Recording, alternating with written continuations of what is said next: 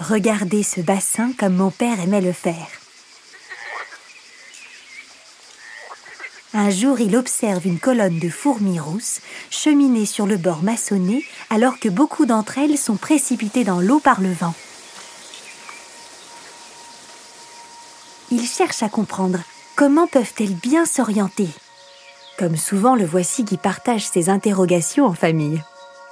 Cette fois, c'est ma nièce Lucie qui est chargée d'espionner les insectes. Elle est toute fière, du haut de ses six ans, de travailler déjà pour cette grande dame qu'est la science.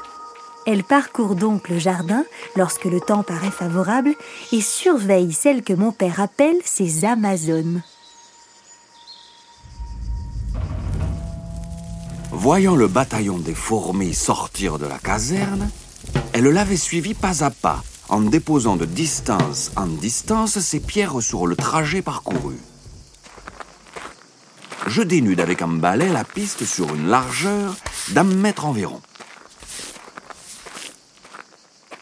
Les matériaux poudreux de la surface sont ainsi enlevés, renouvelés par d'autres. S'ils sont imprégnés de quelque émanation odorante, leur absence déroutera les fourmis. Malgré mes embûches, le retour au nid s'effectue, et par la voie des petits cailloux